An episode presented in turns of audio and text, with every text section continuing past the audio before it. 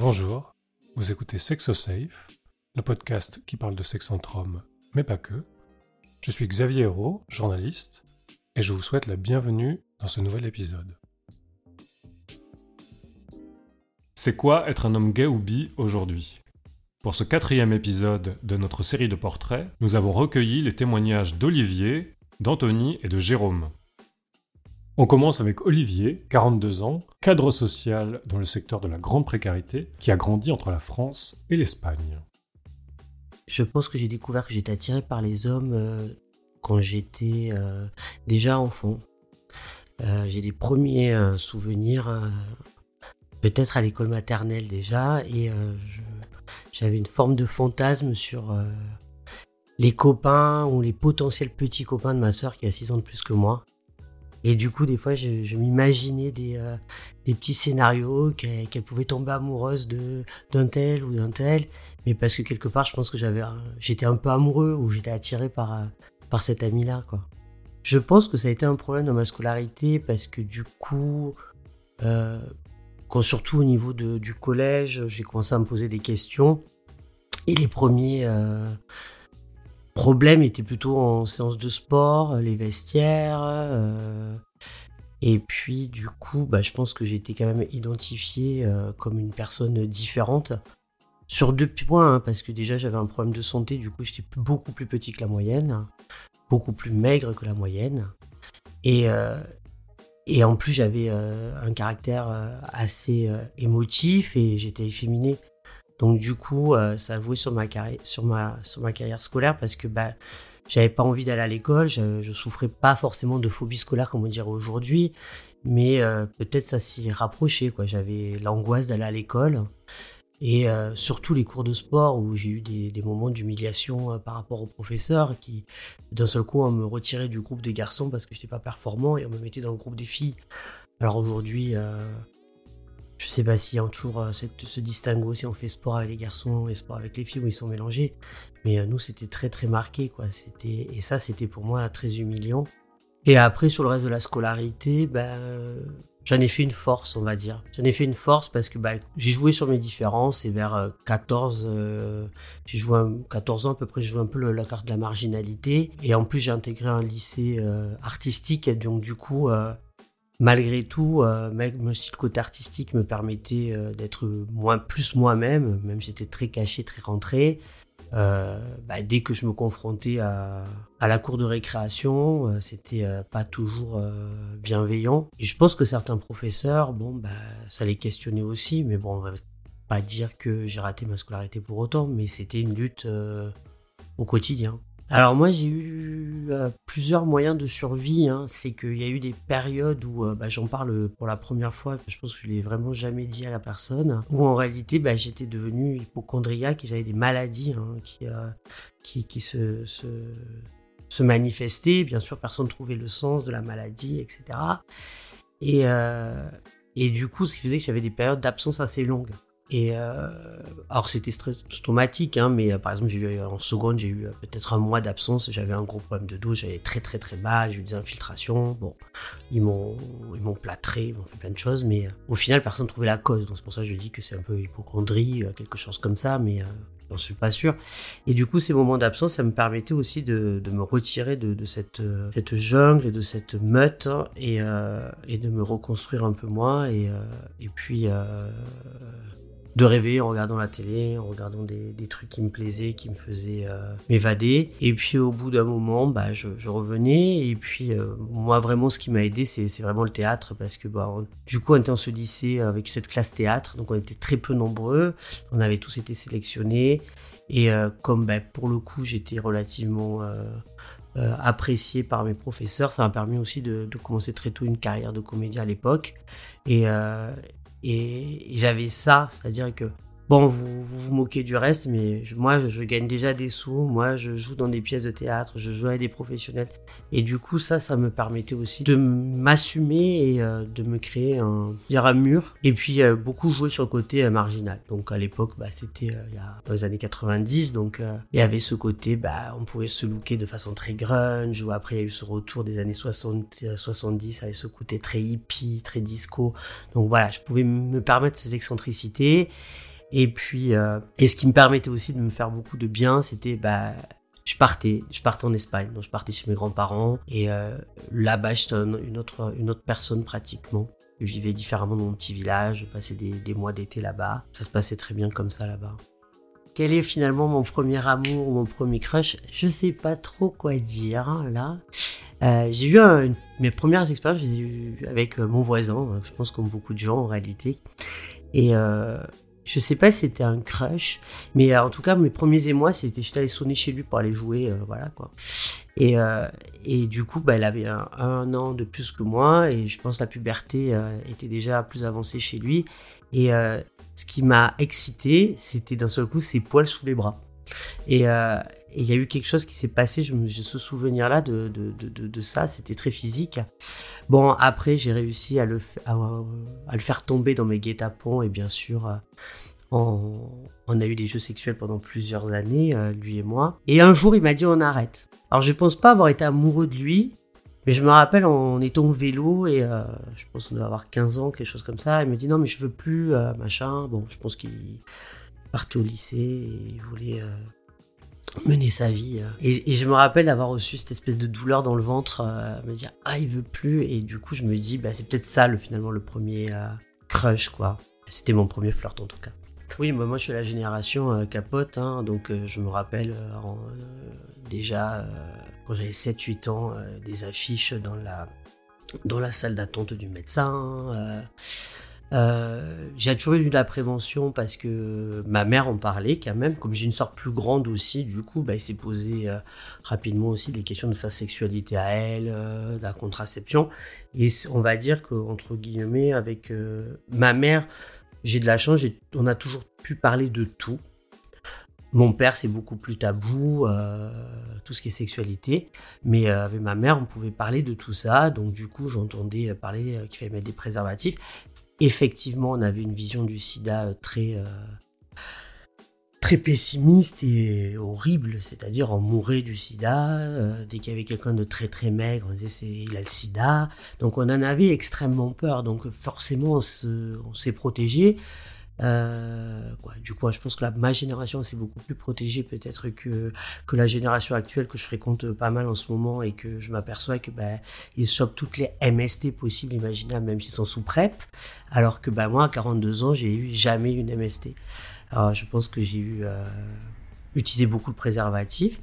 Et puis, euh, mon beau-frère euh, m'avait offert dans un repas de famille 12 capotes à la vanille euh, dégueulasse. Tu ouvrais la boîte, tu avais déjà envie de vomir. Euh, et puis il y avait eu cette opération, les préservatifs à, à 1 franc. Et euh, je me rappelle, on s'était lancé un pari qu'on allait rentrer dans une pharmacie et qu'on allait acheter des préservatifs à 1 franc. on avait acheté des préservatifs à 1 franc. Et puis je vois aussi le distinguo parce que, bah, comme je disais tout à l'heure, moi je, bah, je suis franco-espagnol, du coup j'avais beaucoup beaucoup en Espagne. J'ai un cousin, on a 15 jours d'écart. Et eux, ils avaient, des, ils avaient pas le même accès aux préservatifs. Et euh, je me rappelle, j'avais fait un envoi, j'avais acheté plein de capotes et je leur avais envoyé à mes potes. Et, euh, et du coup, leur première boîte de, préservatifs, c'était euh, c'était le, le, vieux cousin de France qui leur avait envoyé. Et du coup, oui, moi je me suis beaucoup protégé pas que, hein. il y a eu des fois où aussi euh, je me suis lancé dans, la relation et puis je me suis pas protégé systématiquement. Mais derrière, ça m'était quand même un sacré flip. Hein. Je pense que la PrEP aujourd'hui a changé radicalement euh, notre rapport euh, au VIH. À titre personnel, pas vraiment, parce que ben, quand la PrEP est sortie, ben, moi j'étais en couple et ça fait 13 ans que je suis en couple. Que les années passent et que j'ai beaucoup moins de possibilités d'aller voir ailleurs. et que du coup, voilà, j'ai une relation, on va dire, euh, plus, euh, plus stable, avec moins de, moins de partenaires. Et euh, du coup, c'est vrai que moi, personnellement, ça m'a pas changé grand-chose. La, seule différence, c'est que d'un seul coup, j'ai des gens qui me disent je vais avoir une relation sans préservatif parce que je suis sous PrEP. Et très longtemps, ça m'a eu des grosses engueulades avec pas mal de copains qui sont de la même génération que moi. On leur disait très bien, tu dis qu'il est sous PrEP, mais est-ce que tu es sûr qu'il est sous PrEP? Et j'ai le souvenir d'un copain qui, euh, qui me dit bah oui, ah ben moi aussi je suis sous PrEP, et là qui me balance son, sa boîte de, de médicaments et qui n'était pas ouverte. Je dis donc, t'es sous PrEP? Oui, mais concrètement, cette boîte de médicaments n'a jamais été ouverte. J'en sais rien si tu as euh, pris euh, ton traitement ou pas. Et ça m'a beaucoup questionné. Maintenant, bon, je suis tellement habitué à ce que les gens disent que je suis sous PrEP. Bon, on est sous PrEP, quoi, très bien. Et j'ai remarqué aujourd'hui, pratiquement plus personne te dit tu veux mettre un préservatif. Et de ce fait, tout le monde apparemment est sous PrEP. Alors oui, c'est vrai, moi j'ai beaucoup été actif dans le milieu associatif sur plusieurs, pour une bonne décennie, je pense. Hein. Euh, dans ce milieu associatif m'a permis, bah, quand tu arrives à Paris, tu es un peu anonyme. Euh, moi, je connaissais pas de monde à Paris, donc déjà, ça m'a permis de, créer euh, des liens et puis prendre une revanche un peu sur, sur le passé, c'est-à-dire bah, par rapport au sport, ce que je disais tout à l'heure, qui pour moi avait été très traumatisant, et du coup, le milieu associatif sportif euh, m'a permis de, me réconcilier avec la pratique du sport et euh, un milieu euh, sportif safe parce que je crois que clairement malgré les valeurs du sport et tout ce qu'on peut entendre je pense qu'aujourd'hui la pratique du sport en club dès le plus jeune âge reste quand même quelque chose de très hétéronormé avec des valeurs euh, de réussite, de performance, de euh, pas toujours très bienveillantes ou de compétition exacerbée. Et du coup, euh, dans le milieu sportif LGBT, je pense que, en tout cas, ça m'a permis de, me réconcilier avec ça, même si tu t'aperçois que tout cet héritage-là réapparaît de, comme des marronniers en permanence dans les clubs et qu'on est toujours sur la question de savoir qui, euh, qui gagne et qui perd, euh, est-ce qu'on veut faire de la compétition à outrance ou pas. Euh, et du coup, finalement, des fois, dans les clubs, il n'y a pas forcément beaucoup de... Il y a une bienveillance, je dirais, de façade parfois dans certains clubs. Mais dans l'ensemble, moi, ça m'a permis de me révéler, d'apprendre plein de choses, de grandir aussi, de, prendre des coups, mais également de, de m'améliorer sur euh, ma vision euh, d'LGBTQI, pour reprendre une, le terme approprié aujourd'hui.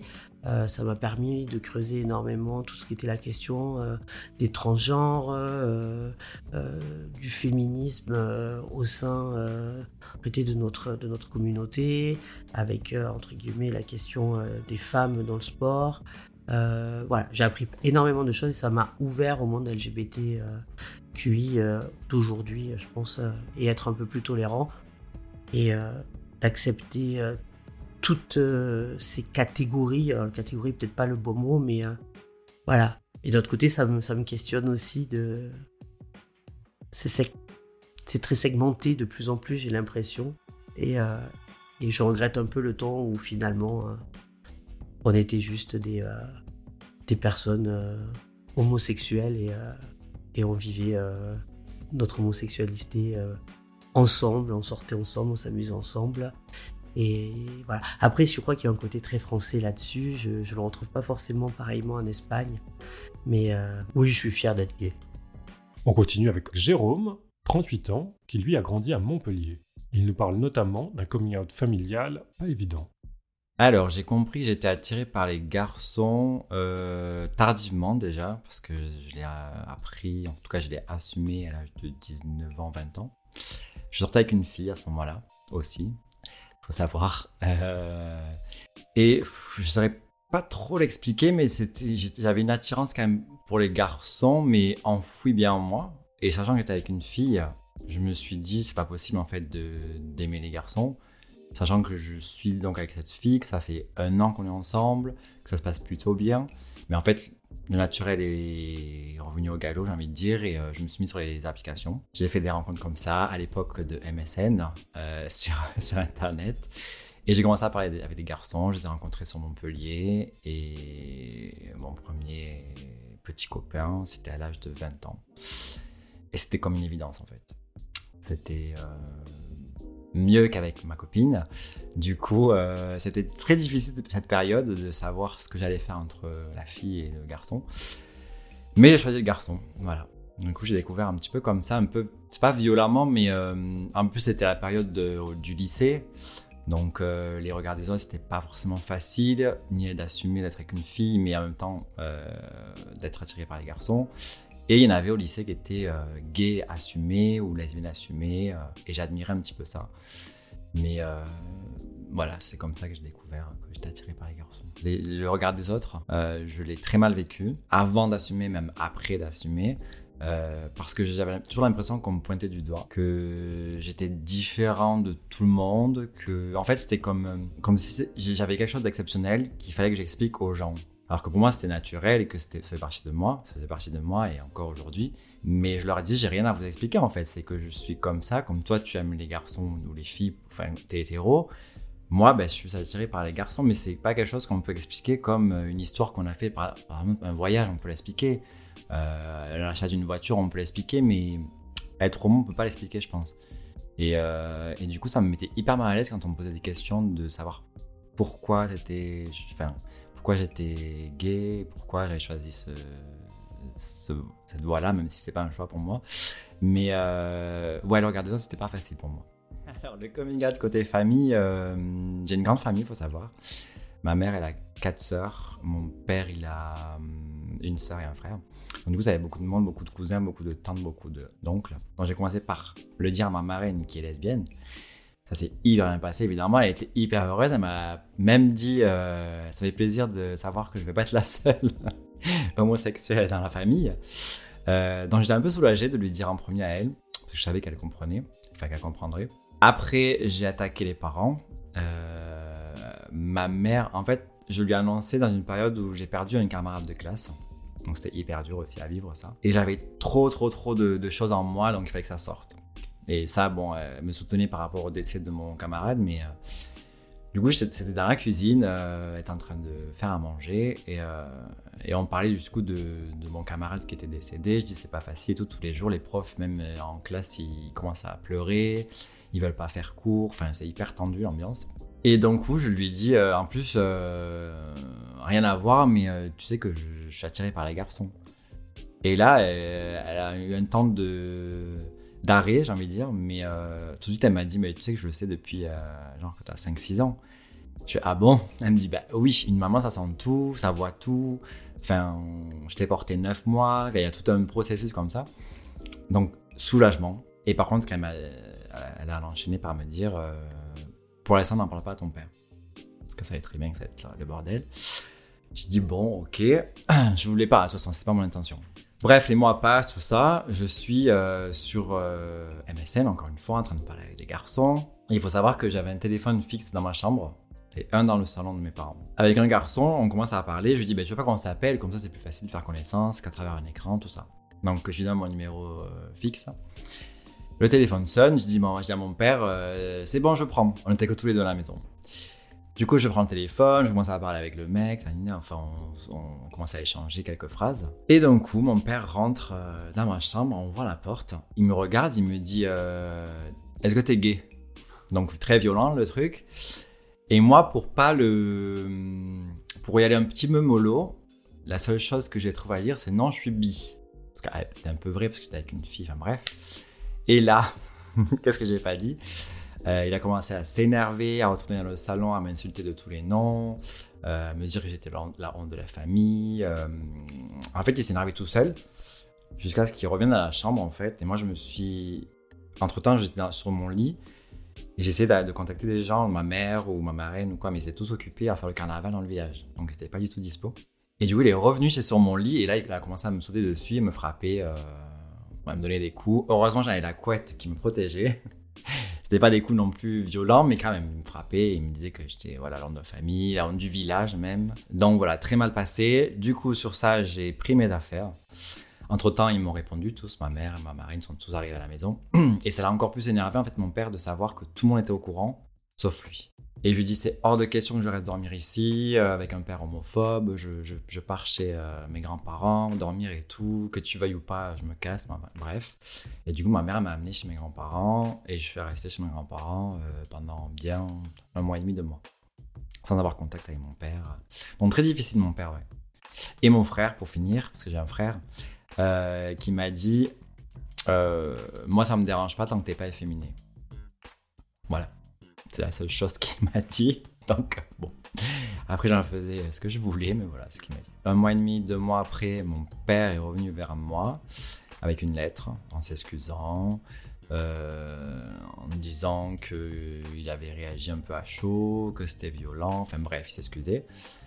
Moi, deux mois après, je n'étais pas du tout prêt à lui pardonner.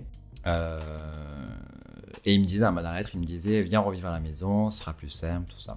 Bon. Du coup, euh, je suis revenu vivre à- chez mes parents. Euh, mais c'était pas facile parce que j'arrivais pas à le voir dans les yeux. Quand on mangeait euh, à table, je pouvais pas lui parler. Enfin, c'était hyper tendu l'ambiance. Euh, après, j'ai décidé de le confronter. Donc, ça venait de moi. Je dis, bah, viens, on va parler. En haut d'une montagne, enfin, loin dans un endroit neutre. On a parlé et en fait, il m'a dit, et ça, je pense qu'il y en a beaucoup qui, le pensent et qui le disent même à leurs enfants. Quand on parlait, il m'a dit la chose qui me rend fou et qui me rend hors de moi, c'est le côté sexuel et le sida. C'est les deux seuls points en fait qu'il m'a dit. Déjà, si tu reviens avec le sida, sache que je te pardonnerai jamais. Voilà, moi ça c'est dit. Et euh, il me dit, j'arrive pas à t'imaginer en train de te faire prendre par un mec. Bon, j'ai dit, mais moi je crois que je t'imaginais avec maman en fait. Enfin, non, mais il faut arrêter. Je dis, papa, faut que tu arrêtes de te mettre des images dans la tête comme ça. Il faut que ma vie privée soit ma vie privée. La tienne, c'est la tienne. La mienne, c'est la mienne. Ce que je fais dans un lit avec un garçon, ça te regarde pas du tout. Certes, tu le sais maintenant, mais en plus, je suis sûr que toutes les images que tu as, elles sont faussées parce que l'homosexualité de ta génération, n'était pas aussi euh, assumée et aussi euh, parlée. Euh, donc, faut que tu arrêtes tout ça. Il me dit oui, t'as raison et tout, mais, mais bon, voilà, c'est les deux seuls trucs qui, qui me dérangeraient. Et après, ça a évolué. Après, il a rencontré même des petits copains à moi. Ça s'est bien passé. Il a fait l'effort de venir euh, les rencontrer sur Montpellier quand j'habitais à Montpellier. Non, non, il a fait beaucoup d'efforts. Et moi, je fais un travail psychologique aussi de mon côté, qui m'a beaucoup aidé. Euh, donc aujourd'hui, j'ai envie de dire, c'est à peu près normal, on va dire, hein, même si on n'en parle pas euh, tous les quatre matins. Mais je pense qu'il a accepté et que grâce aussi à ma mère, il faut savoir que ma mère, elle a mis la pression. C'est soit tu acceptes Jérôme comme ça, soit, soit tu te barres en fait. Donc bon, il n'avait pas trop le choix. Euh, donc aujourd'hui, les rapports sont plutôt bien. Alors moi, j'ai appris, euh, entre guillemets, euh, on va dire faire l'amour, à faire... ouais, toutes ces sexualités, tout ça, avec un, ami à moi. J'ai rentré sur Internet qui s'appelle toujours Titi. Et ça a été mon grand frère, en fait. Il avait... On avait 20 ans d'écart Je le voyais tous les week-ends, on sortait euh, tous les week-ends en discothèque ou même dans des bars, tout ça. Il me disait si tu rencontres quelqu'un, euh, soit tu vas chez lui et puis tu, tu, tu, commences à le, à le, chauffer, ça. Il m'expliquait vraiment tout dans les détails. Parce que c'est vrai qu'avec un garçon, je savais pas, avec une fille, je savais pas non plus forcément, mais euh, on va dire que c'est un peu plus naturel avec une fille, quoique non. Mais euh, en tout cas, c'est bien passé avec les filles. Mais avec les garçons, j'ai dû avoir des conseils donc de Titi. Et bizarrement, j'ai aussi appris euh, avec mon premier copain qui avait mon âge. Et c'était ça dont je parler, que c'était une évidence parce que j'avais pas de stress. Je me laissais faire, je me laissais guider. Il savait très bien me guider aussi. Euh, il avait plutôt d'expérience. Et c'est un peu avec lui j'ai appris aussi à tout faire. Bien que j'en ai parlé beaucoup avec Titi, mon pote. Mais c'est avec euh, mon premier copain que tout appris. Enfin, tout. Le principe. Le plus gros. J'ai toujours été baigné dans le, le fait qu'il fallait faire l'amour avec euh, capote. Quoi. Ça a été depuis tout le temps. Je sais pas trop si c'est au niveau scolaire ou au niveau familial, euh, mais un peu des deux sûrement. Et aussi, mes potes me disaient souvent euh, il faut que je te protège, il faut que tu te protèges. Et je me souviens qu'à l'époque, je sais pas si ça se fait toujours, mais dans la discothèque, il y avait des hum, préservatifs gratuits, distribution. Donc, euh, dans les toilettes, je voyais beaucoup ça. Donc, c'était quand même dans ma tête qu'il fallait quand même se protéger, il fallait faire attention avec qui on couchait, tout ça. Donc, pour le coup, en termes de prévention, je prends mes précautions et ouais, je me protège. Et euh, je sais pas si c'est l'histoire de mon père qui m'a parlé du sida et tout, mais ça me fait tellement peur que en fait, je me surprotège presque, je crois. Vraiment. Donc, euh, s'il n'y a pas de capote et si je vois qu'il y a un risque ou quoi, je prends pas le risque. Je préfère pas faire euh, l'amour que, que prendre un risque. La PrEP, ça n'a rien changé pour moi. Euh, dans le sens où c'est un sujet qui dont je me suis pas trop renseigné, j'avoue. Je l'avoue euh, haut et fort aujourd'hui. Euh, je sais pas trop pourquoi, mais je pense que c'est parce que j'ai des potes aussi qui sont pas trop renseignés sur ça. Ça fait pas partie de mon quotidien en tout cas. Ça fait pas partie de mes discussions avec mes amis, donc je sais ce que c'est, mais pour moi ça n'a rien changé en tout cas. alors les rencontres aujourd'hui, pour moi, j'avoue que c'est un peu compliqué dans le sens où déjà géographiquement parlant, je suis un peu au milieu de nulle part. Euh, que les seuls gays, c'est mes collègues. enfin, les seuls, principalement. Et en fait, j'ai l'impression, je sais pas si c'est que moi, mais euh, qu'il y a un système de consommation qui ne me correspond plus, en tout cas, parce que je l'ai fait, ce système aussi à l'époque, quand j'étais jeune. J'en ai profité, je me suis amusé, comme tout le monde. Mais euh, justement, avec ces applications, avec tous les réseaux sociaux qu'il y a aujourd'hui, je trouve qu'il y a trop de tentations facilement. C'est-à-dire que quand on est avec quelqu'un, cette personne ne peut pas s'empêcher d'aller voir ce qu'il y a de mieux ailleurs. Sauf que pour moi, si tu as quelqu'un de bien, avec qui tu t'entends bien, avec qui ça se passe bien, sur tous les, sur tous les plans, ne va pas voir ailleurs en fait. Mais j'ai l'impression que c'est euh, une denrée rare d'avoir des garçons qui pensent comme moi, donc euh, c'est très difficile à rencontrer, j'avoue.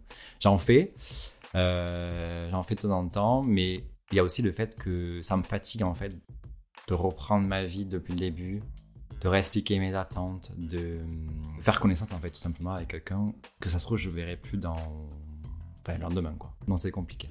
Est-ce que je suis fier d'être gay? Oula, c'est une question difficile. Euh... J'ai envie de dire oui et non. c'est pas une réponse très euh, pertinente, mais euh, j'ai envie d'être fier pour euh, les générations qui arrivent en fait c'est con, hein, mais j'ai envie de soutenir les jeunes qui, euh, qui ont du mal à s'assumer justement et, à, et qui se sentent seuls et qui, euh, galèrent. Euh, pour ça, j'ai envie d'être fier. Mais d'un autre côté, je me dis qu'on n'est pas encore tranquille pour être fier à 100%. C'est-à-dire que je serais fier le jour où je pourrais sortir dans la rue avec mon copain, une à la main, sans avoir peur de me faire agresser. Je pourrais être fier le jour où je pourrais embrasser euh, mon copain sur le quai de la gare sans que je regarde à droite à gauche s'il n'y a pas des homophobes qui vont me casser la gueule. Enfin, tout ça, voilà, ce, truc-là, je pourrais être fier que quand il y aura des rapports un peu euh, sains entre les gens. Mais aujourd'hui, non, je ne peux pas dire ça à 100%. Et on termine avec Anthony, 47 ans, qui lui aussi a vécu en partie à l'étranger, en Angleterre et en Allemagne, ce qui lui donne un regard assez critique sur la communauté gay parisienne. En fait, moi, j'ai pas vraiment été attiré par un garçon au départ. En fait, euh, mes premiers rapports sexuels avec un mec, fait, c'est un mec qui était beaucoup plus âgé que moi. J'avais 14 ans à l'époque. En fait, ça s'est fait, on va dire, un peu naturellement. Et puis, il a fini par me, par baisser. Et puis, voilà, quoi. C'est... Après, c'est pas, c'est, à l'époque, c'était pas spécialement un viol. Bien que j'avais 14 ans avec lui, on avait plus du double. En fait, c'était par opportunité. Alors mes premiers fantasmes, mes premiers crushs avec des mecs, en fait, c'était avant mes premières fois, j'étais peut-être 10, 11 ans, peut-être 12. C'était des chanteurs, c'était peut-être des acteurs. Euh, pas forcément Tom Cruise ou voilà, mais voilà, pas mal d'acteurs, des chanteurs, euh, sans forcément avoir une, euh, une idée de commence à se passer entre mecs jusqu'à ce que voilà. L'homophobie à l'école, pas du tout. En fait, j'en parlais pas. J'avais ma, vie à côté en dehors de l'école et euh, en fait, euh, ben, je, menais ma vie de mon côté euh, sans forcément que ce soit avec des camarades scolaires. Bon, c'est déjà c'est arrivé. Je, je peux pas le nier, mais c'était j'avais une séparation entre vie scolaire et vie en fait en dehors de l'école. Alors après ma première relation sexuelle avec un mec, ce qui s'est passé, en fait, il m'a un peu entraîné dans son monde de partous, gangbang, etc. Où en fait, en moins d'une semaine, je suis passé du mec totalement vierge à, au mec qui pouvait se taper deux trois mecs en une soirée ou une après-midi euh, sans vraiment, euh, voilà, sans vraiment avoir mal, sans, voilà, une vraie salope quoi. En fait, ma prise de conscience, c'est venu plus tard. Au bout de six mois, on est, on est reparti, on est revenu en France métropolitaine. Et là, ça s'est, on va dire, calmé. On va dire ça comme ça.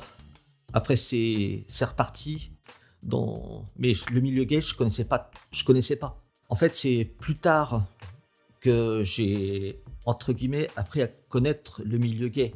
Mais j'avais pas conscience. Je savais que c'était parfaitement normal pour deux mecs euh, de faire des choses, mais sans vraiment que ça soit. Euh, alors j'aime pas le terme, mais un peu une mafia, une organisation, euh, des associations, ce genre de choses. À l'époque, je connaissais pas. De toute façon, j'étais mineur et que rentrer dans une association gay mineure, ça me serait jamais venu à l'esprit. Je savais même pas que ça pouvait exister en fait. Je suis quand même relativement équilibré dans ma tête, donc euh, ça va. Je suis pas, j'ai pas vraiment besoin du milieu gay pour euh, vivre ma vie. Enfin, le milieu, gay parisien, parce que milieu gay à, Londres ou, euh, ou à Berlin par exemple, où les mecs, c'est, on va dire, c'est un peu plus ouvert qu'à Paris. À Paris, c'est les mecs qui restent entre eux. C'est tu peux passer une soirée dans un bar gay parisien, t'assois au bar, un mec qui est hyper bien foutu, hyper beau gosse, hyper un, c'est un mec entre guillemets normal.